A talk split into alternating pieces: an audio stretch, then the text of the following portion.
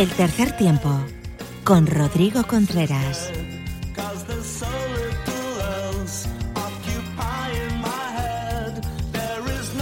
Bueno, pues tenemos contenido extra en esta semana repleta de rugby. Sí, hasta el parón navideño.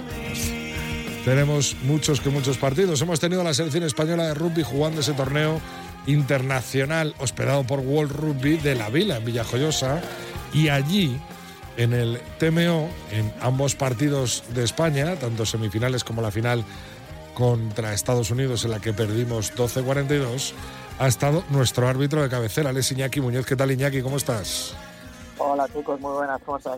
Pues bien, te hemos visto, te hemos visto en Teledeporte, te hemos visto por la tele, eh, bueno, tomando alguna que otra decisión.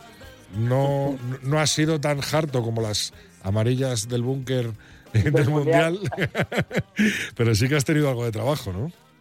Hombre, ha sido, la verdad que ha sido un par de fines de semana bastante intensos porque no ha sido solo los partidos de España, ha sido todos los partidos del, del torneo, o sea, eran dos partidos al día. Y luego tener en cuenta que aunque que aunque el árbitro no me llame, me pide ayuda o yo no le llame a él, todas las jugadas que, que ocurren en el partido las revisamos pues para que no ocurra ningún tipo de incidente. Entonces, bueno, es un poquito agotador, debo decir. Sí, con tensión sobre todo, ¿no? Se vive, bueno, sobre el campo también, ¿no? Pero pero al final ahí tienes que estar mucha concentración, ¿no? Eh, y con mil ojos, ¿no? Para que no se escape un detalle.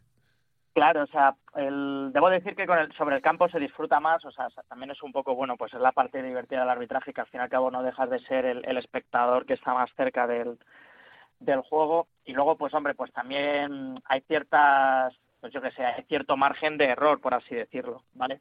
No obstante, cuando estás de árbitro de, televisión, digamos que el margen de error debe ser mínimo y, y bueno, y, y, no hay lugar a, a, errores. Y es, es bastante es bastante estresante porque lo he dicho o sea fallar es, para mí es un es un punto muy muy grave. Por eso es verdad que el perfil de árbitros de TMO si os fijamos el plan el panel internacional cuando vemos vemos como cuando entran en en acción en, en los partidos suelen ser perfiles muy veteranos con mucha experiencia que, que ya han, tienen bastante experiencia en este sentido. Entonces, bueno, pues bueno, la verdad que, bueno, pues está muy bien, es una experiencia, uh, pero vamos, que yo de momento sigo prefiriendo estar en el centro del campo. ¿eh? En el sobre el campo, ¿no? Oye, ¿cuál fue la jugada más complicada que tuviste en, el, en la primera jornada, en, el, en esas dos semifinales de España, Canadá y Brasil-Estados Unidos? Bueno, la primera, durante la primera jornada, pues eh, en el segundo partido, que fue el partido de España, un poquito el partido más disputado, porque durante el primer partido Estados Unidos la verdad que pasó por encima a, Brasil, pues yo recuerdo hubo una jugada en la cual em, Canadá eh, hizo una hizo una, una patada un poco un poco desastrosa que la agarró Ekaini Maz en el, en el centro del campo tras un, un toque de Jordi Jorba y entonces bueno pues tuvimos ahí dudas de que había exacto, tuvimos una duda, se había un adelantado y cuando Ekaini Maz se coló parecía que Iñaki Mateu, parecía que estaba, que, molestó un poco al, al ocho canadiense, una posible defensa. Y entonces, bueno, pues cuando cuando Damien Snyder, cuando dio el ensayo, me dijo, me dijo, Iñaki, chequea el, chequea el adelantado. Y entonces, bueno, yo veo el adelantado que la jugada, la, la, imagen es dudosa porque no es, no es la mejor imagen que se puede tener, pero luego vi la obstrucción y le dije, oye, para la conversión y vamos a ver esta, vamos a ver esta imagen.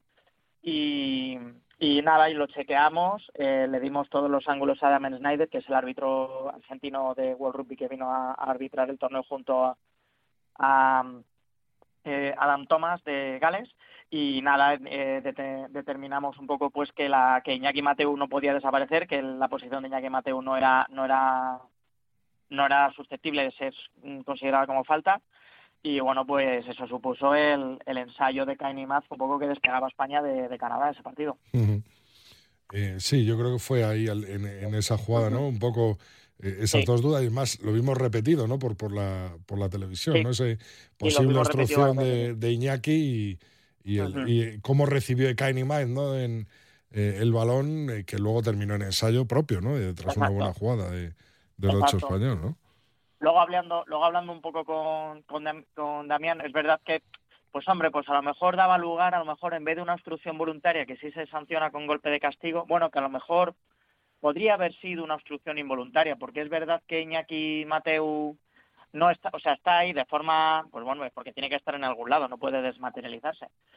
eh, y es verdad que el, que el que el 8 canadiense, bueno, pues está cerca para intentar un placaje, pero no estaba muy cerca, o sea, tampoco era muy claro que hubiera que hubiera podido llegar a Cain. Entonces, bueno, pues dijo que, que iba a consultar a ver si, si le parecía alguna otra cosa, pero bueno, en verdad él, hablándolo en el partido con el trío arbitral, eh, llegamos a la conclusión de que, de que bueno, que la decisión era, era buena, que merecía la pena revisarlo y, y, bueno, que para eso está en ese recurso y nada, que al final que, que en principio que la decisión era, era correcta. Uh -huh. Y en el segundo fin de ¿Te está gustando este episodio? Hazte fan desde el botón apoyar del podcast de Nivos.